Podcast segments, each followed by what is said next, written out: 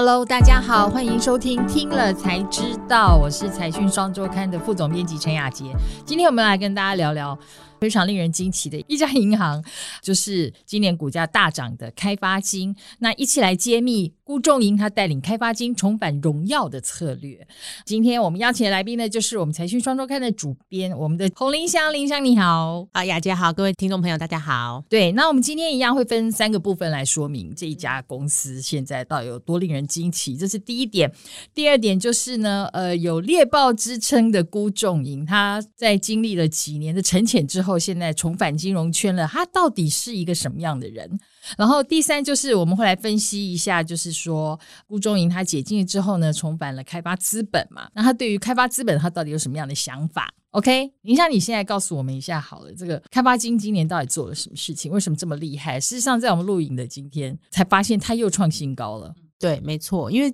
就是其实一般的投资人或者是存股、存金融股的投资人，通常都不会存开发金。但是他们一定对中寿很熟悉，因为中寿一直是一个还不错的股票，也是一家好公司。它不管在寿险或者是在那个股价表现，一直都很稳定这样子。那其实估家它本来不是开发金的创始股东。对我真的要说，其实我个人如果说就从片面的对于看到新闻的感觉来讲，我对开发金的印象并不是很好的印象。对，因为大家都会停留在就是群益金鼎，然后开发金辜仲银啊，还有更早啊，对什么刘太英那些，对对对。但是呢，后来就是因为过他们，他其实也是台积电大股东，曾经就是跟着国发基金啊一起去投资台积电。但是呢，就是因为中间要发生很多事情，就是弊案不断这样子，所以然后又有那个一直碰到人谋不臧的问题。对啊，因为其实当时会想要进去开发金，就是因为其实中间就是刘太英和胡定武当时的总经理就做了很多呃奇奇怪怪的事情，对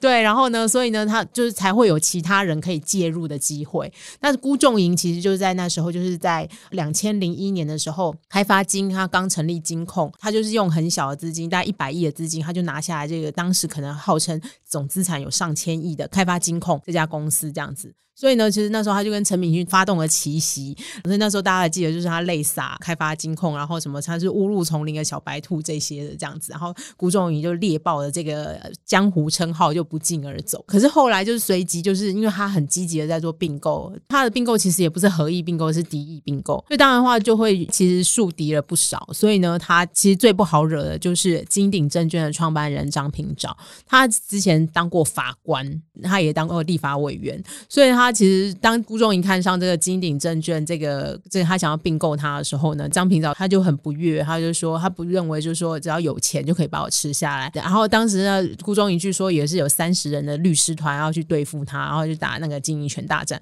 可是因为是张平遥自己是法官出身，他就说哇，几几金桃案都改吐后的，然 后所以就就就真的就是两个人就是打厮杀，非常最后是两败俱伤的。对，然后后来是由那个政府拜托群益出来。来收购了金鼎，然后两边其实都官司缠身。然后从那之后，好张平找那是另外一个故事啦。但是辜仲莹自己也受伤蛮重嘛，然后就开始感觉整个开发金就很低调，好像对对对对对，所以就是才会更凸显了他在二零二一年这么精彩的表现。对，其实就是因为他是二零零九年的时候被告嘛，然后呢，二零一四年的时候呃官司定验。官司定验就是他就是确定就是有一个五年限定，对对对，他其实是被判缓刑，虽然不算正式的定罪啦，但是就是他有一个五年就是不能够进入金融圈担任经理人，所以他就是被迫就是必须要沉潜五年这样子。那五年结晶就是其实就是二零一九年他就开始复出，那复出的他第一个担任的职务就是开发资本，那开发资本其实前身就是开发公营，他把那个工业银行执照交回去，换了一个商业银。行知道之后，然后他们去买了万泰银行，并进来就变成现在的凯基银行。然后呢，开发资本呢，他就把它转型成一个就是投资的一个公司，所以他就去接那个公司的董事长，那也是他唯一一家正式浮上台面的一个当董事长的一个公司，这样子。我觉得从你讲这一段时间以来，开发基金做了这么多这么多事情，感觉很忙碌哈。这个其实都已经衬托出第二个我们要讲的重点，就是辜仲莹他到底是个什么样的人？其实猎豹就是快很准嘛，因为他其实是辜家老二，但他又不愿意只是当个老二，大家都会觉得说拿辜仲亮跟他比，那他其实不想要跟他大哥比。他很想要在他爸爸面前证明自己是有能力的，所以他就是一直努力的想要去自己去创事业或什么的这样子。据说啦，当时他就是他本来只有那个中信证券，他当中信证券的总经理，但他爸呢，就是其实也没有多，就是一定要他怎么样，但他就是会很积极的要去呃去海外去拓展，然后回头呢，他又立刻发动了很多并购。当时呢，据说他有跟他爸爸开口说，哦，他希望能够发动一个比较大型的并购，然后去买一家银行。据说啦，当时所有人都以为他要买的是张银。如果是张银的话，可以，因为公股行库嘛，什么就就就把它并进，然后重整一下也就算了，这样。那就没想到他发动奇袭的竟然是开发金。其实开发金所有人都吓到，因为开发金当时就是很多人都很害怕，说里面有很多未爆弹，就觉得说虽然说它的总资产看起来好像有近千亿，但是其实可能漏洞很多，而且里面早期啦，就是有很多派系也是凌厉的，就是都是有头有脸才能够进去开发，所以呢，大家都觉得说那个那个是烫手山芋不敢碰，但是他就是敢。所以大家会觉得说，哇，他竟然敢去动开发这样。其实我觉得我大概可以懂哎，因为就是以那个我认识很多排行老二哦，真的的朋友啊，我觉得他们可能真的就是会有这种想证明自己这样，想要被看见，然后所以他做的事情如果太。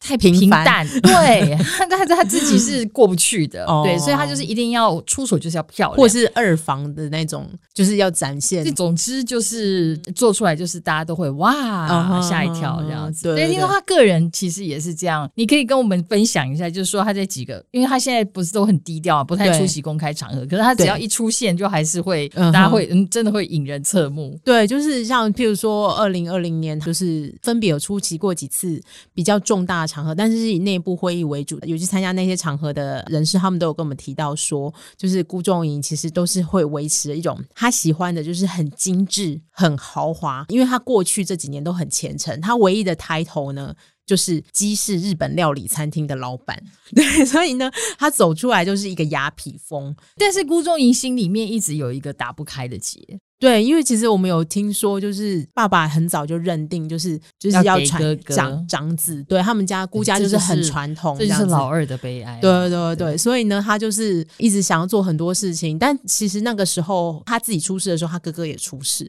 所以其实辜连松其实是蛮辛苦的。他走的时候呢，其实辜仲亮和辜仲颖都还有官司。后来就他曾经有一次，我们就知道说他有一个哦凯基的以前的部属跟他私下的聚会，那。他们就是讲一些，就是当年就是去哪里并购啊，去韩国并购啊，去泰国并购啊的一些那种丰功伟业。对，但最后呢，顾仲颖他讲说：“哎，做这么多，但最遗憾的是，爸爸没有看到我顶过了这些风风雨雨。”那时候其实也感觉出来，说说他其实在这一块心里面最放不开，就是他爸爸认同，认同，对对对对。好啊，可是好，终究他是回来了。那我们在二零二一年也看到一些成绩，可是还是有一点大家都觉得很像，因为那时候知道他回来这么大的一个金控集团，他却选了一个开发资本去当董事长。其实他他本来就当过开发金的总经理了嘛，他大可以大大方方的，反正解禁啦，就是再回到金控这一块。为什么他会选这个位置？然后他到底有什么想法？我们觉得啦，就是从外面来看，是觉得说金控真的不是一件很容易的事情。经营一个金控，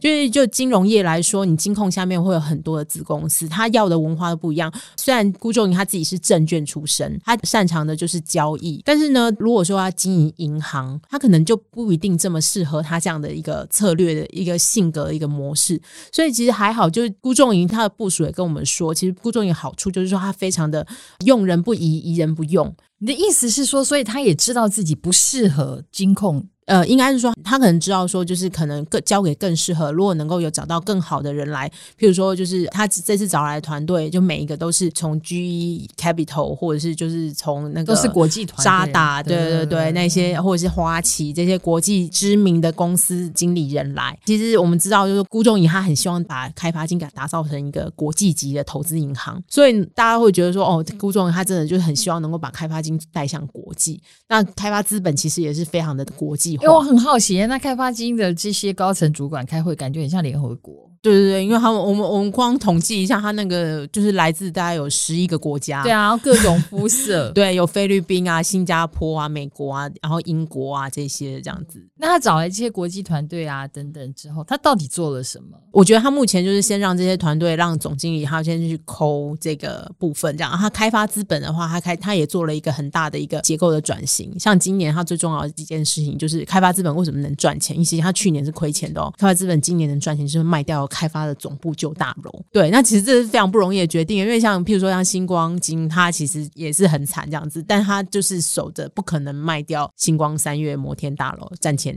的那一栋，因为它在 key 给处嘛，所以他们就舍不得卖这样。但是就今年就是整个就是房地产很好，商办很好。据我们知道啦，就开发金本来有规划那栋大楼可能有三种方式，第一个就是卖掉，第二个是自己做都更，或者是。出租出对对对，有可能是这样的规划，但没想到他就是因为看疫情期间哦，既然房市这么好，那就赶快把它卖掉，然后在他再把他的那个开发资本，他本来有很多档基金，有十一档基金，他就做了重新的整并和清理，这样子大幅的打亏，然后趁着中寿并进来之后有很好的获利。那今年他就说他推出第三方基金，就是他会本来他也会帮忙一些就是更大的基金做代操，但现在这些他都退出，他就要专心做他的私募基金这样子。对，因为反正他基本上是一个。你你也没有办，就像你说的，你也不知道他要干嘛。就是我相信没有人算得到他的下一步要干嘛。真的真的，因为他既然叫猎豹，我怎么能知道？一直一直以来他做的事情也都是事后大家才哇，原来他打的是这样的算盘，所以我们也只能事后再看。不过看起来他真的是把开发金嗯弄得有声有色。好啊，谢谢林香来跟我们分享这么多有趣的内容，对，然后也非常感谢大家收听今天的节目。那 YouTube 的观众呢，请记得按赞、订阅、加分享。听 Podcast 的朋友，请不要忘了给我们五颗星的回复。听了才知道，我们下次见，拜拜，拜拜。